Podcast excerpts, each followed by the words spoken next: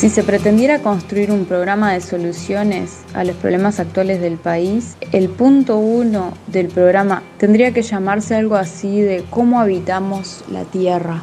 Eh, procurar un cambio de paradigma de la sociedad individualista que vivimos hoy en día. Todo lo que refiere al ambiente en Uruguay y a los problemas socioambientales, vamos a decir la pérdida continua de quienes vivimos en Uruguay, de percibir que la gente cada vez vive más aislada. Dar cabida a instancias de participación en que la opinión de la gente sea tomada en cuenta para la toma de decisiones. Tendrían que tener como foco los problemas de la gente. Para mí un tema importante es el agua serían, eh, por un lado, el tema del trabajo. Otro tema que también tendría que estar es el tema del flagelo de la droga, eh, que tanto mal hace y a tantas familias afecta. La pobreza y la exclusión, y de la salud y la educación. Como título, el respeto a los derechos humanos con todo lo que eso implica. El eje principal del Congreso del Pueblo tiene que estar en combatir la acumulación de la riqueza en pocas manos y en definitiva la profunda desigualdad en la que vivimos. Es tener un proyecto de desarrollo independiente, un proyecto de país que no se base en exportar materia prima sin procesar. ¿Cómo se para el pueblo hoy? ¿Para qué se reúne? ¿Para hacer un programa que lo levante otro partido político que le venga a traer esperanza? Hay una dimensión de la acción colectiva que tiene que ver con defender conquistas, con resistir el despojo, eh, con denunciar los estragos de una política económica que convierte el Uruguay en una oportunidad de negocios para el 1% más rico. Y ahí hay luchas que se dan. No es solo esperar. Tienen que luchar, organizar, convencer, explicar, generar masa crítica, hacer cada vez más y a través de su acción directa, organizada, consciente, lúcida y solidaria, resistir, luchar y tratar de conseguir avances. Es hora de que dejes tu cómoda butaca, no pagues más entrada, todo te pertenece, no dejes que te roben tu puesto en esta escena, tú sos el personaje clave para esta obra, para esta obra.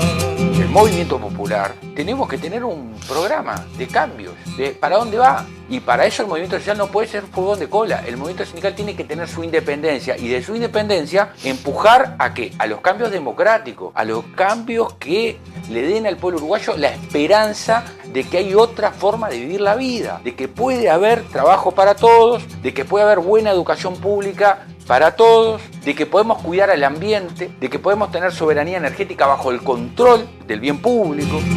Salta hasta el escenario, ya todo está dispuesto, ya se corre el telón, cada cual en su puesto, que se enciendan las luces, es hora de comienzo, así continuaremos con el pueblo despierto, con el pueblo despierto.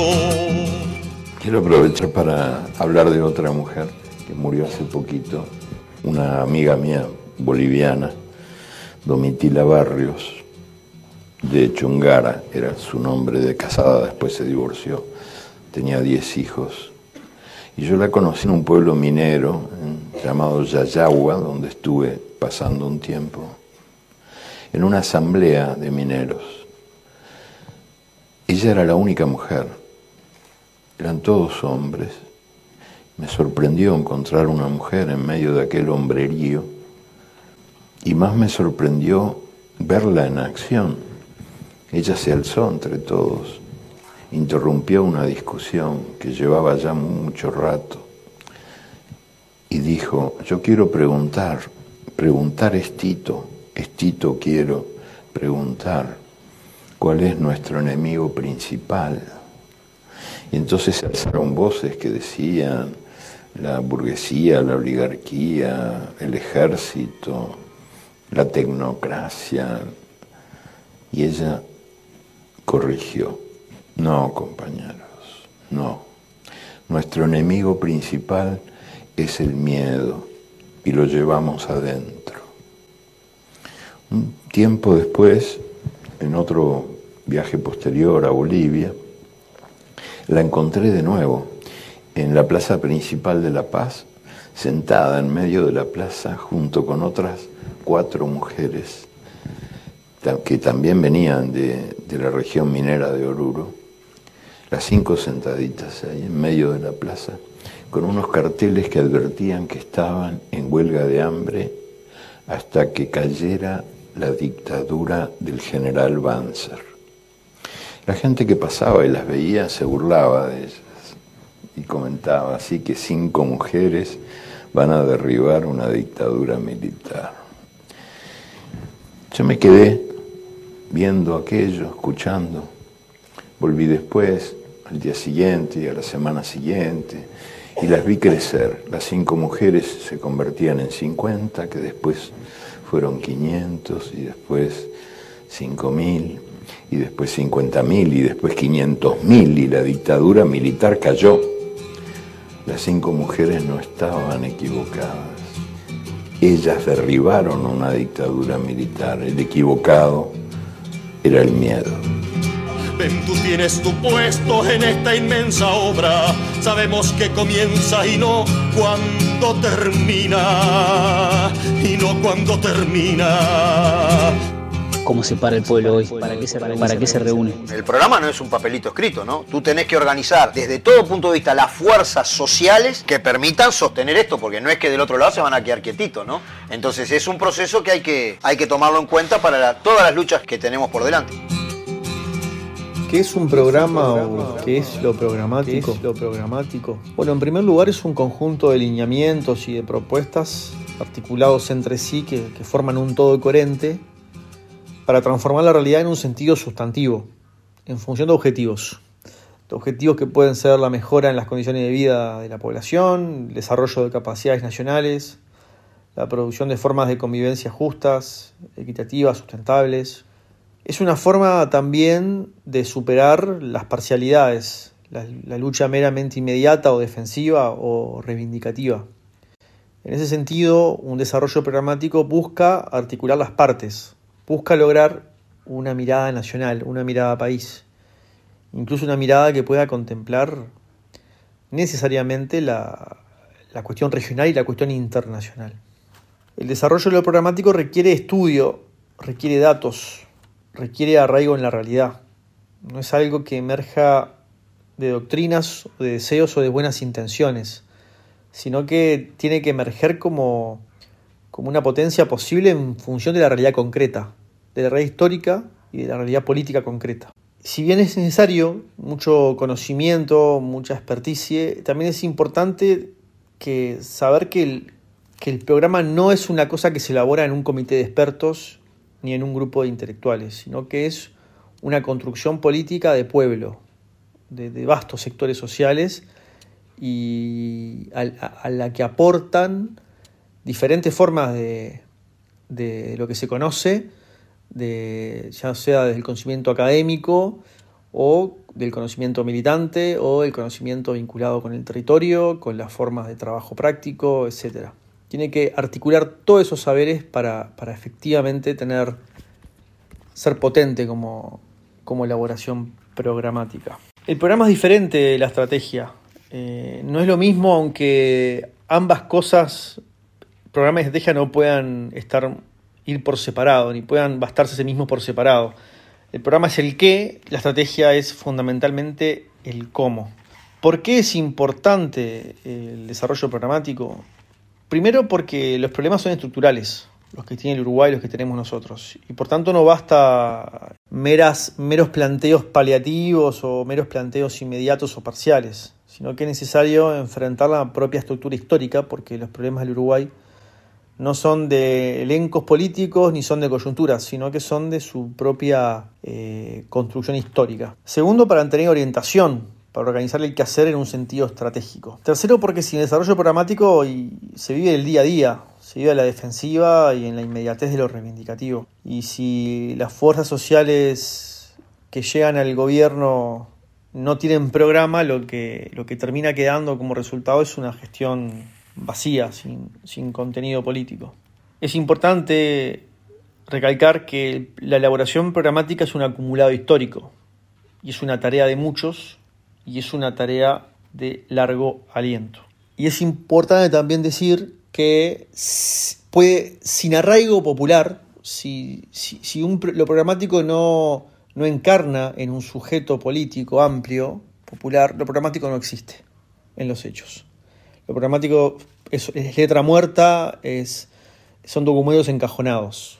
Lo programático es efectivamente programa en tanto es apropiado por un sujeto social y político. Finalmente decir que las capacidades de elaboración programática de los sectores sociales o de las calles sociales es un termómetro de su madurez política y de la capacidad que tienen estos sectores de pensarse más allá de sí mismos, más allá de una mirada parcial de la realidad, pensarse en clave de proyección nacional y en clave también de construcción de hegemonía. Bienvenidos al Teatro de América Latina, bienvenidos al Teatro de América Latina, bienvenidos al Teatro de América Latina.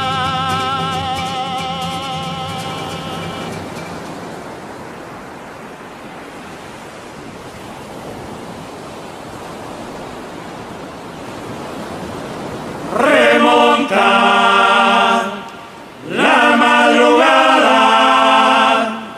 un viento frío del sur y desde un río de plata surgen reflejos de luz. Yo vivo en Piriápolis, soy de Piriápolis, soy de Piriápolis porque mi familia es de acá, pero también porque he elegido vivir acá, de, este entorno de sierras y mar. Y en mi recorrido vital he visto eh, a ritmo agigantadísimo el desarrollo urbano del espacio, el ninguneo de la tierra, de los recursos en pos de un desarrollo de especulación inmobiliaria, un modelo en el cual se apostó a cierta forma de turismo que bueno, que en otros, que en otros países se demostró que, que no es tan sustentable. Creo que tenemos que proteger los recursos naturales locales que se traducen no solo en mejor calidad de vida y efectiva, sino desde el punto de vista económico en la protección del recurso turístico. Resulta necesario un consenso de los sectores económicos en tensión en el territorio que permita superar los intereses cortoplacistas y proteja el recurso natural, patrimonial y cultural, fuente de la riqueza turística de mediano y largo plazo. Qué bonito el país natural, cómo avanza materia legal y después te la manda a guardar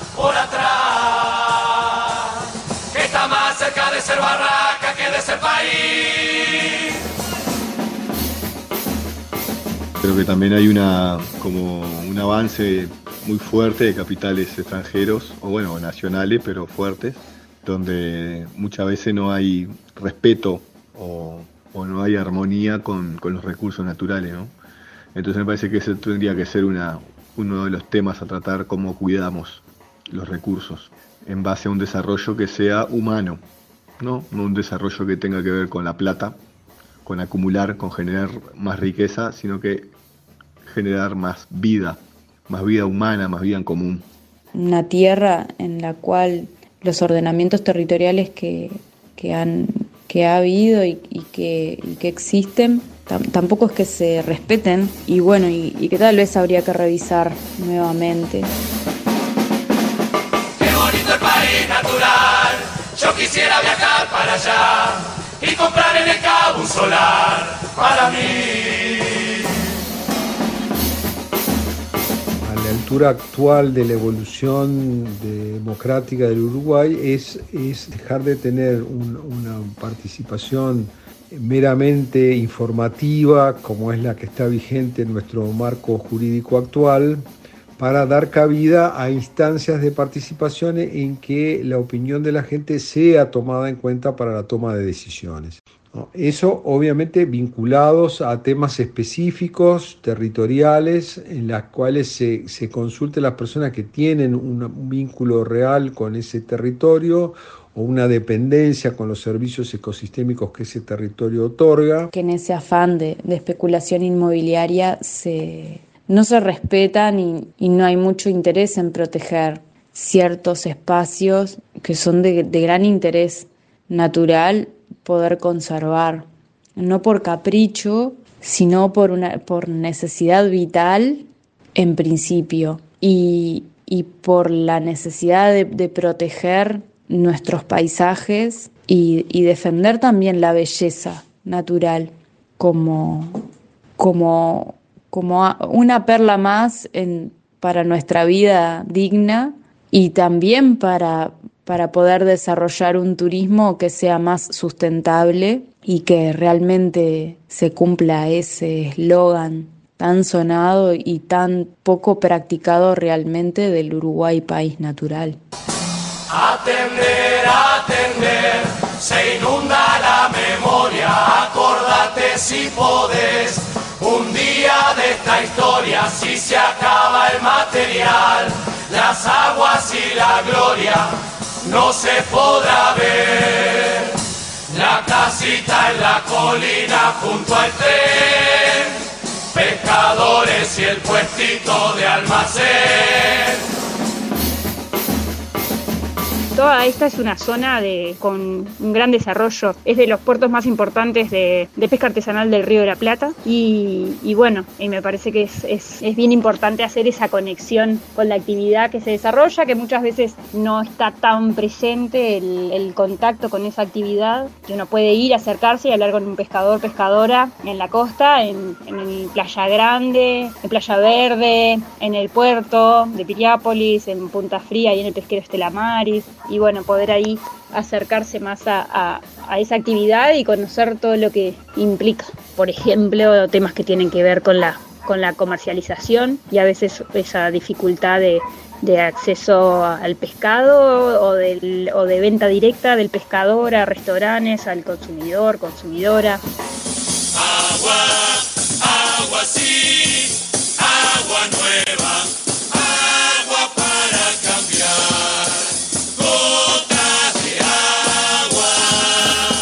preguntarnos qué uso le damos al agua en el espacio nosotros, qué le devolvemos a agua, cómo la devolvemos después de utilizarla, hacia dónde va, cómo afecta el espacio en el que vivo, cómo afecta el entorno, en los sistemas de, de, de saneamiento que estamos utilizando para procesar nuestras aguas grises y las aguas negras. Es re importante empezar a desarrollar otros sistemas como los saneamientos ecológicos o los baños secos y es un patrimonio natural que se sigue extranjerizando, igual que la tierra, avalados por las leyes, y que eso es un beneficio para las multinacionales, los empresarios del agronegocio, y no les importa la sostenibilidad del, de, de, los ecosistemas, de los ciclos de la vida, está, que van contaminando y agotando un bien que es de todos y todas. El agua es de todos. Agua de los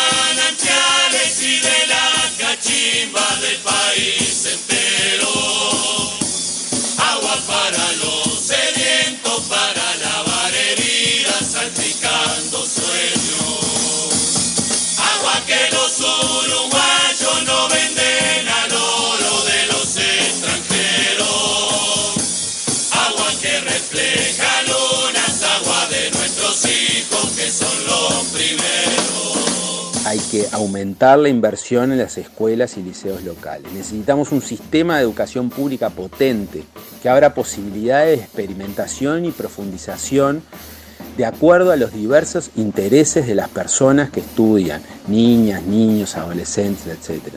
Una experiencia que además brinda herramientas para la vida en común, para la construcción cooperativa y en colectivo, para la toma de decisiones y la resolución de conflictos.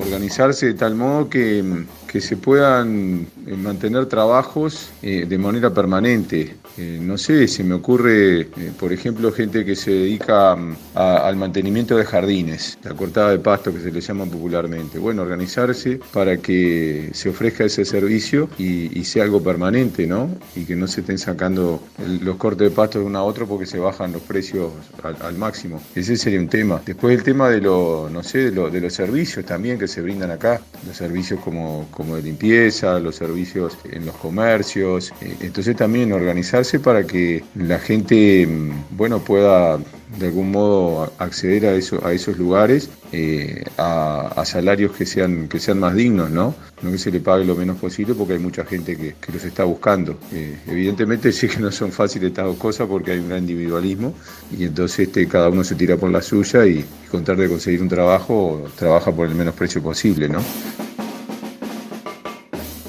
Acá en, Maldonado, que es el lugar donde estoy viviendo, es una realidad que crecen las zonas ricas, todas las, lo que tiene que ver con el turismo, donde se mueve el capital, pero a la vez crecen también los asentamientos, las zonas más vulnerables, ¿no? Muchas veces sucede la dinámica de que se vienen de distintas partes del interior del país a hacer la temporada y se quedan acá y, y si no tienen un respaldo, un conocido, no sé, redes para poder empezar a trabajar, terminan llenando los ranchos los asentamientos, ¿no? Que también crecen. Generar una sociedad más igualitaria, más horizontal, donde a nadie le falte lo básico, pero que además esté lleno de, posibilidades, no solo materiales, sino también culturales, artísticas, sociales, para desarrollar lo que para mí es la vida en todas sus dimensiones, material, espiritual, intelectual, anímica, ¿no? Todo lo, todo lo que tiene que ver con, con el buen vivir.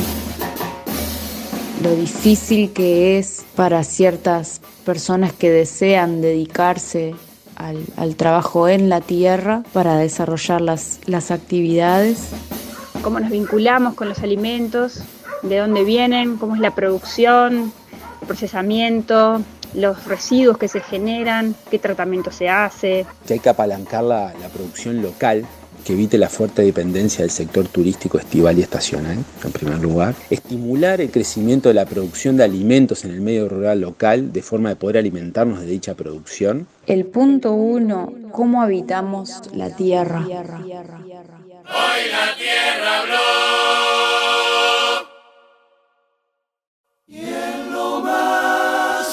Más profundo cambió en solo un segundo. Hoy la tierra hoy la tierra habló, dijo tantas cosas en tanto dolor.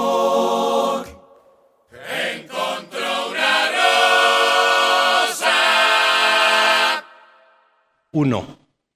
Para nosotros, la tierra es la madre, la vida, la memoria y el reposo de nuestros anteriores, la casa de nuestra cultura y nuestro modo. La tierra es nuestra identidad. En ella, por ella y para ella somos. Sin ella morimos, aunque vivamos todavía. Dos, la tierra para nosotros no es solo el suelo que pisamos, sembramos y sobre el cual crecen nuestros descendientes. La tierra es también el aire que, hecho viento, baja y sube por nuestras montañas, el agua que los manantiales, ríos, lagunas y lluvias, vida se hacen en nuestras siembras, los árboles y bosques que fruto y sombra nacen, los pájaros que bailan en el viento y en las ramas cantan, los animales que con nosotros crecen, viven y alimentan. La tierra es todo lo que vivimos y morimos. Tres, la tierra para nosotros no es una mercancía, de la misma forma que no son mercancía los seres humanos, ni los recuerdos, ni los saludos que damos y recibimos de nuestros muertos. La tierra no nos pertenece, pertenecemos a ella. Hemos recibido el trabajo de ser sus guardianes, de cuidarla, de protegerla, así como ella nos ha cuidado y protegido en estos 515 años de dolor y resistencia. Cuarto, nosotros somos guerreros, no para vencer y subyugar al diferente, al que otro lugar habita, al que otro modo tiene. Somos guerreros para defender la tierra, nuestra madre, nuestra vida. Para nosotros, esta es la batalla final. Si la tierra muere, morimos nosotros. No hay mañana para nosotros sin la tierra. El que quiere destruir la tierra es todo un sistema ese es el enemigo a vencer. Capitalismo se llama el enemigo. Quinto, nosotros pensamos que no es posible triunfar en esta batalla si no nos acompañamos en la lucha con los otros pueblos que son, como nosotros, el color que somos de la tierra. Si no luchamos junto a los otros que otros colores, tiempos y modos tienen, pero les duelen los mismos dolores. Por eso caminamos con el oído y el corazón abiertos para buscar y encontrar a los, a las que dicen o quieren decir ya basta, a los que han encontrado que el nombre de su enemigo es el mismo que a nosotros mata y duele. Sexto, nosotros pensamos que ya no basta con solo resistir y esperar uno y otro ataque del mandón y del dinero. Creemos que la fuerza que ahora se necesita para sobrevivir es también suficiente para terminar con las amenazas. Es la hora.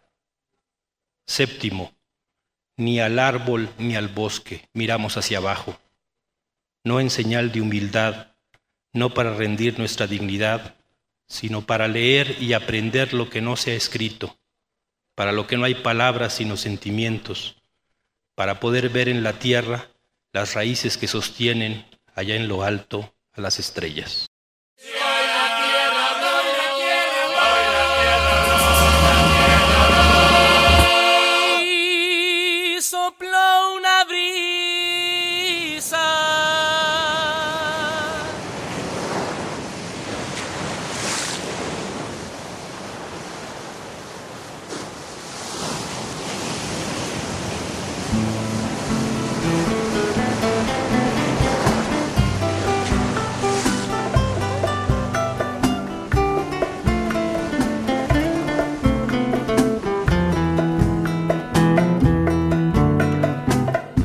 Primer lugar, dar la batalla para desterrar de la cabeza de la gente, especialmente de los jóvenes, la idea de que el nuestro es un paisito, que somos chicos, con pocos recursos, etc., que no vale la pena, que es mejor irse. Dentro de nuestro país caben Suiza, Bélgica, Holanda y Dinamarca, y todavía nos sobran alrededor de 14.000 kilómetros cuadrados, y entre esos cuatro países tienen 43 millones de habitantes. Hoy me dio por preguntarme ¿Para dónde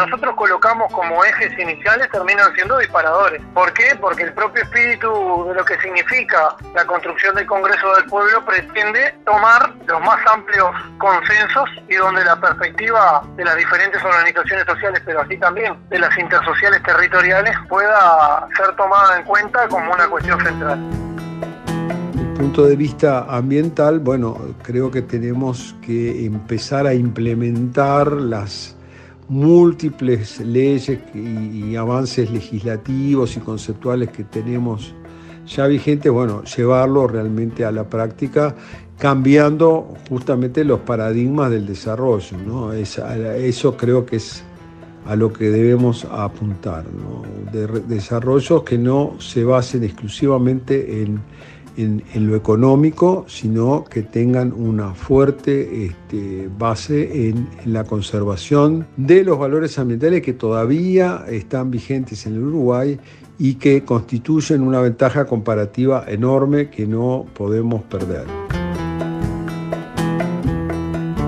Hay otro tema que es el consumismo, que es el consumo económico, el consumo de bienes, el gastar, el gastar, el comprar cosas por comprar, el que el objetivo de tener un, ingreso más alto, personal y familiar, pasa por el que la tiene más grande, ¿no? Cuando pasa el viento arrastra todo el aire que tú das y las nubes que acá faltan en algún lado estarán. Otras subcomisiones que tienen que ver una con trabajo y desarrollo productivo e inclusión socioeconómica, todas aquellas políticas que nosotros podamos decir, bueno, cómo se instala una discusión vinculada a cuál es el verdadero desarrollo productivo real que nosotros queremos colocar sobre la mesa, la discusión sobre el mundo del trabajo. Recordemos que estamos en el marco de una revolución tecnológica automatizadora que llega y se instala, está instalada en el mundo y en nuestro país ha llegado también la necesidad de la discusión sobre la renta de la tierra, no solo la distribución del ingreso ingresos, sino también la reducción de la riqueza. Son cuestiones centrales principalmente pensados también en la perspectiva de las economías familiares rurales. Toda esa serie de cuestiones están instalados en el mundo de la discusión en torno a este tipo de comisiones, la perspectiva de la industrialización nacional. Entiendo que es imposible pensar en un bienestar colectivo sobre la base de legitimar cultural y sistémicamente que convivan riqueza y pobreza. El segundo punto en el que creo que hay que dar la batalla cultural le podríamos llamar aprender y enseñar a mirar para arriba. El sistema, a través de todos sus medios, entrena a la gente, un día sí y otro también, a mirar cómo están, qué hacen otros que están igual que ellos, mirar para el costado, u otros que están más jodidos que ellos, mirar para abajo. Pero no sabemos, no nos entrenan a mirar para arriba, mirar hacia dónde está la riqueza concentrada de este país. Hay que aprender y enseñar a mirar para arriba. Esto es muy importante para después elaborar propuestas que tengan apoyo, por ejemplo, en dónde poner impuestos y dónde aprobar subsidios. Entiendo que hay que asegurar ingresos mínimos para todas las personas, con trabajo asegurado para quien quiera y esté en condiciones de trabajar, que permitan condiciones materiales de vida dignas, mínimas, saludables. Hay que controlar el endeudamiento externo y la fuga de capitales y riquezas en sus diversas modalidades. Mejorar los sistemas tributarios para que graben de forma más intensa las grandes riquezas y las, acumulaciones de patrimoniales y de capital y me dio por compararlo con el mundo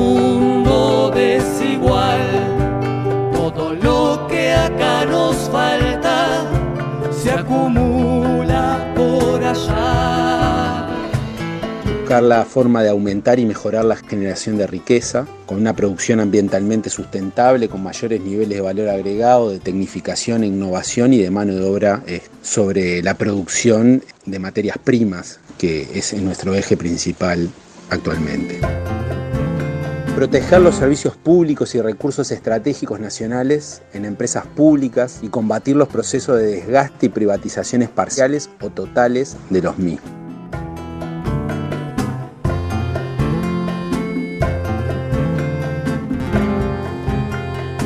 Otra comisión que tiene que ver con el sistema de bienestar y políticas sociales. Ahí las cuestiones vinculadas a la perspectiva de programa, de perspectiva programática vinculado al acceso a vivienda digna, a la educación, cuestiones vinculadas a, a los temas de la inseguridad alimentaria, el hambre y la desigualdad, el modelo instalado operante, eh, las cuestiones vinculadas a las políticas de salud, cuidado tenemos un crecimiento demográfico nulo y la mayoría de los niños del Uruguay crecen en la marginalidad y en la pobreza, lo cual condiciona muchísimo nuestro futuro. Hay que asegurar una vivienda digna y tierra para quien quiera trabajarla, como algo básico.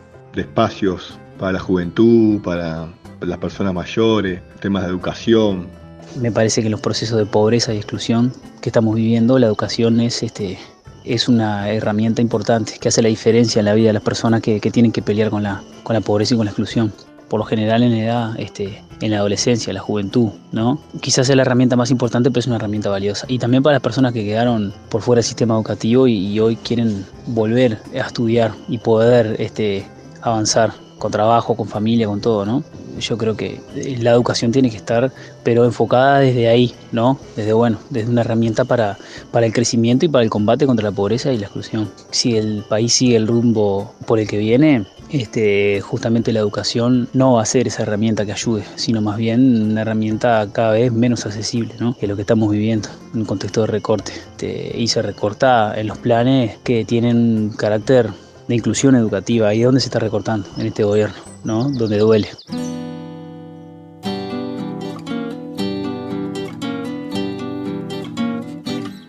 Aumentar la inversión en educación investigación y atención a la, a la primera infancia ¿Qué educación queremos? ¿Para qué queremos una educación pública? ¿Qué pretendemos? ¿Y qué otras posibilidades, más allá de la educación estatal, colectivas, gratuitas, se pueden llegar a, gestar?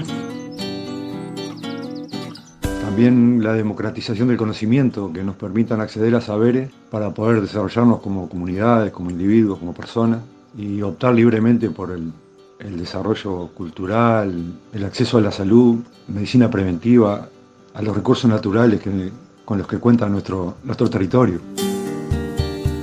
¿Qué estamos haciendo o, cómo realmente a nivel comunitario, más allá de las posibilidades estatales, ¿qué, qué, es lo que hacemos en torno a la violencia de género, el abuso infantil, realmente cómo, cómo nos paramos, cómo generamos redes para sostenernos.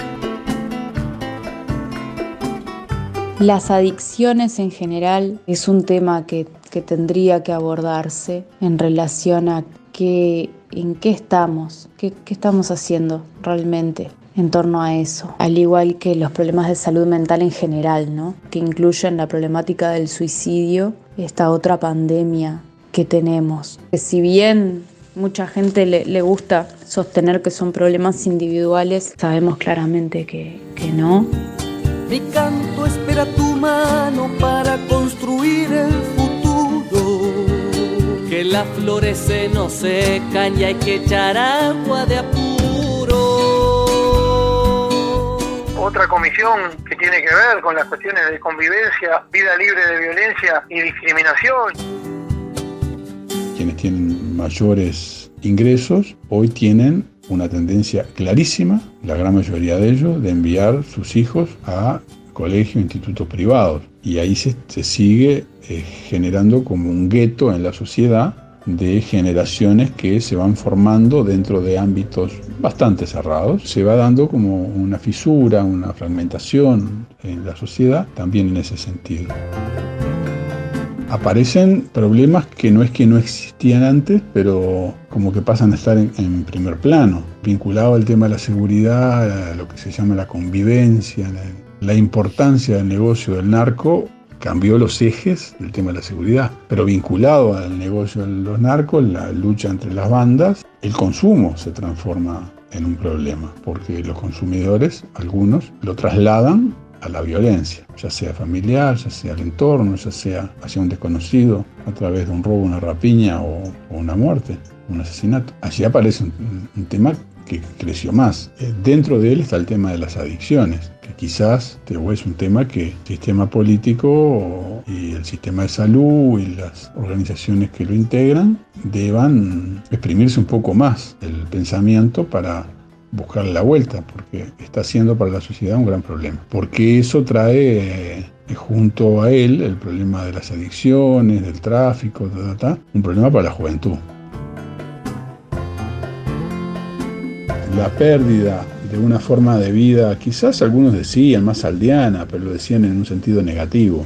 Reivindico la forma aldeana entonces, en la cual nos saludamos cuando nos cruzamos, no nos atropellamos si vamos al supermercado, esas cosas que tienen que ver con la convivencia, con la forma de vivir. Y en esto hay un blanco y negro entre algunas zonas o barrios de Montevideo, donde la convivencia aún se parece bastante a la de hace algunas décadas, y en el interior, sin duda, cuanto más chica es la localidad, cuanto más chico es el pueblo, esa convivencia sigue siendo muy parecida a la de antes, forma más natural del mundo, sin miedos. Y hoy el miedo vino, espero que no haya venido para quedarse, porque en la medida en que, en que tengamos un buen relacionamiento en una comunidad, bueno, encarar los otros problemas va a ser más fácil. Cuando todo es de todos, no es problema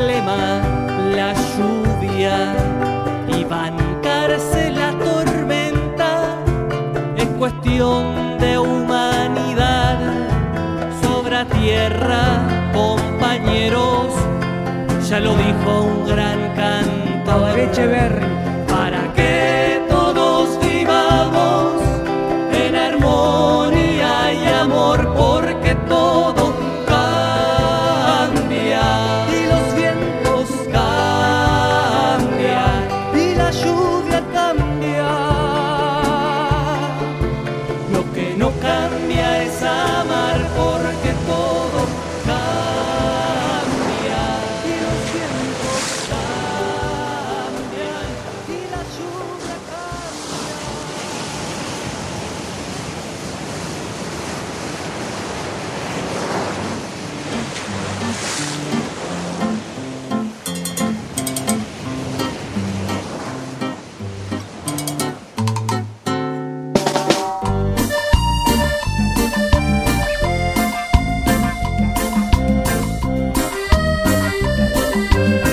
Sistema productivamente virtuoso, capaz de multiplicar bienes y servicios como nunca antes, crujiendo en guerras que se multiplican, en crisis ambiental acelerada, desigualdad extrema, embrutecimiento tecnológico, hipercomunicación anestesiante, soledad cosmopolita, descreimiento y desánimo social, explosión de miradas terapéuticas del cambio social, pastillas de autoayuda como solución al caos abrumador que impone la sociedad de consumo enredada socialmente en la nube.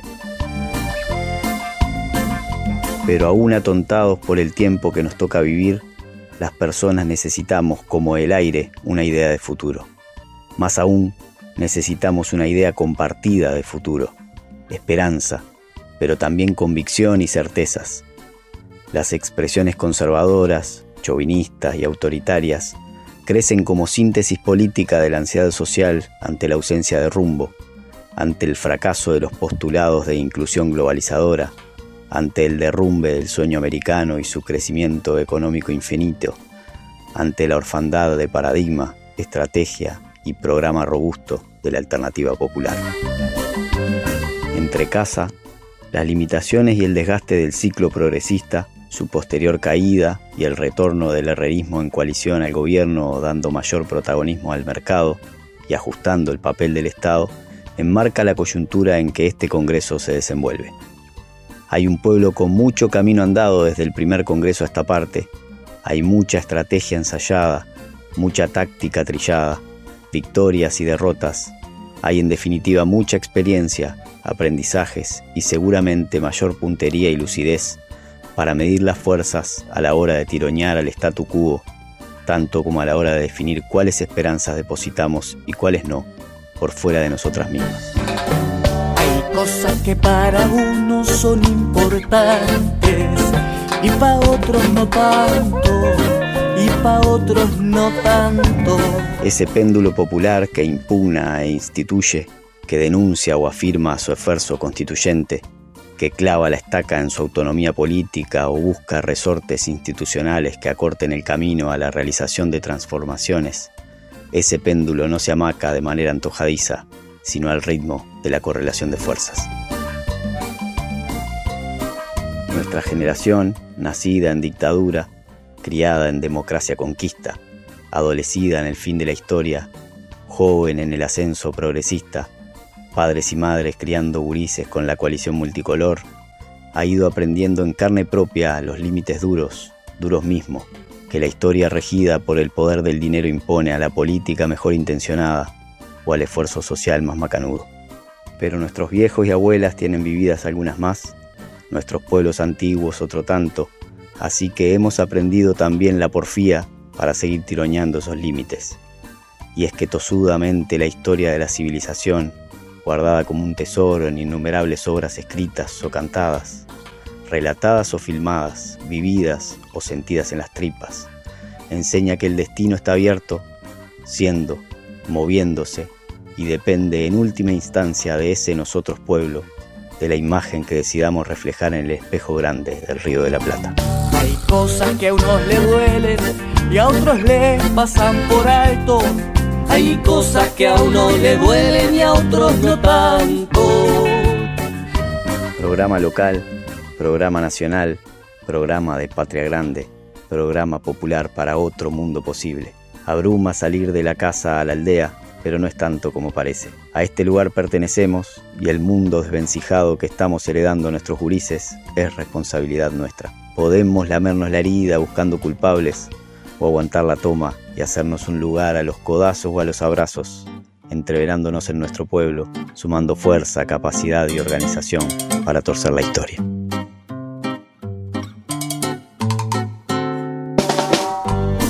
Yo no pedí estar en la política, pero la política se ha metido con nuestras vidas. Llegó el momento de que los nadies y los nadies nos pongamos de pie. Los sectores populares, la gente históricamente excluida, nos cojamos de las manos para sacar adelante esta nación.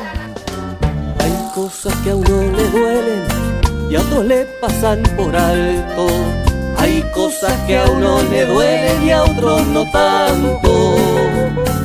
Hay cosas que uno quiere sembrar y otro quiere cosechar. Son cosas que uno quiere cantar y otros la pueden bailar. Hay cosas que para uno son importantes y para otros no tanto. Así culmina esta segunda entrega de Apuntes de Sierra y Mar. En esta ocasión comenzamos preguntándonos qué es un programa, qué asuntos debe tratar, recogiendo el guante del desafío al que nos invita el Tercer Congreso del Pueblo que busca construir un programa de soluciones a los problemas estructurales del país. Al igual que en la primera entrega tuvimos la mirada de Gabriela Invernici de Piriápolis, integrante de colectivos candomberos, teatrales y de Murga la Encandilada, profesora de historia afiliada a FENAPES y militante en colectivos feministas locales. Edison de la Capuera, integrante del Centro Cultural El Nido, Santiago Costa, vecino de Bellavista y trabajador de la UTU, Cecilia Rameau de la colectiva agroecológica Punta Negra y la red de semillas nativas y criollas, Néstor Gurruchaga, vecino de Piriápolis, militante del movimiento de desocupados de Mercedes durante la crisis del 2002 y del movimiento de usuarios de la salud durante muchos años, José Ciandro, abogado y docente de Derecho Ambiental del Centro Universitario Región Este de la Universidad de la República, Diego Integrante de la Comisión Fomento de la Escuela 45, la Comisión de Vecinos del Cerro de los Burros y la Radio Rebuzna. Ernesto Palomeque, vecino de Piriápolis, militante de la Asociación de Empleados Bancarios del Uruguay, el padre Paco de Piriápolis, Damián Berger, vecino de la Laguna del Sauce, docente de la Unidad de Extensión de la Universidad de la República del Centro Universitario Región Este, Nahuel Armand Pilón, delegado de los guardavidas de la zona oeste de Maldonado, y Micaela Trimble, vecina de Playa Hermosa, profesora de UTU e investigadora del Instituto Saras. Todas respondieron a las siguientes preguntas. ¿Cuáles son las principales preocupaciones y asuntos que deberían estar en la agenda del Congreso del Pueblo? Si te digo además que pretende construir un programa de soluciones a los problemas estructurales del país, ¿cuál sería el punto uno del programa para ti? ¿Cómo los vinculas con la realidad del lugar donde vivimos? A los efectos de hilar el diálogo, establecimos tres capítulos. El primero que dimos en llamar Un programa popular define qué es un programa en palabras del economista Rodrigo Alonso, contiene extractos de las entrevistas del programa Legítima Defensa a Sergio Somaruga y Marcelo Audala del PITCNT y trae a Eduardo Galeano a sacudir el posibilismo y desafiar nuestra capacidad de pensar sin miedo el mundo que queremos construir, acompañado por la obra bienvenida de Tabaré Berry como cortina musical. Al segundo capítulo lo denominamos un programa local que enuncia las preocupaciones del lugar e invita resumir al subcomandante insurgente Marcos con palabras pronunciadas en Ciudad de México en julio de 2007, acompañado por el sonido de Murgas contra Farsa 2003, La Gran Muñeca 2013, A Contramano 2005 y Contra Farsa 2006 como cortina musical. Un tercer capítulo que titulamos Un programa de cambios estructurales que coloca reflexiones de alcance nacional, contando con la participación de Enrique Méndez, dirigente de la Federación de Trabajadores de la Industria Láctea y secretario de organización del PIT-CNT. Escuchamos también palabras de Francia Márquez antes de comenzar estos créditos y será también quien nos acompañe al cierre de este programa, con el dúo Arca Voces oriundo de Rocha como cortina musical. Les contamos además que las grabaciones fueron realizadas en el mes de marzo de 2023. Resta agradecer a las personas entrevistadas, a los artistas y a Pablo Maulela en la edición y gráficos del podcast, liberando desde ya toda responsabilidad de los entrevistados en el contenido editorial y estético del programa, que por supuesto es responsabilidad de quien habla, Ramón Gutiérrez. Los convidamos a seguir sumando miradas locales a estos apuntes de Sierra y Mar contactándose al correo radiomanganga.gmail.com. ¿Cómo habitamos, cómo habitamos, cómo habitamos la tierra, la tierra? La crianza en mi comunidad se basa en valores como la solidaridad, el respeto y la honestidad. Se nos enseña que la dignidad no tiene precio, que resistir no es aguantar, a amar y valorar el territorio como espacio de vida, a luchar por este, incluso poniendo en riesgo nuestra propia vida. Soy parte de un proceso, de una historia de lucha y resistencia que empezó con mis ancestros traídos en condición de esclavitud. Soy parte de la lucha frente al racismo estructural. Soy parte de quienes luchan por seguir pariendo la, la, libertad y la justicia, de quienes conservan la esperanza por un mejor vivir. De aquellas mujeres que usan el amor maternal para cuidar su territorio como espacio de vida, de quienes alzan la voz para parar la destrucción de los ríos, de los bosques y los páramos, de aquellos que sueñan en que un día los seres humanos vamos a cambiar el modelo económico de muerte para darnos paso a construir un modelo económico que garantice la vida.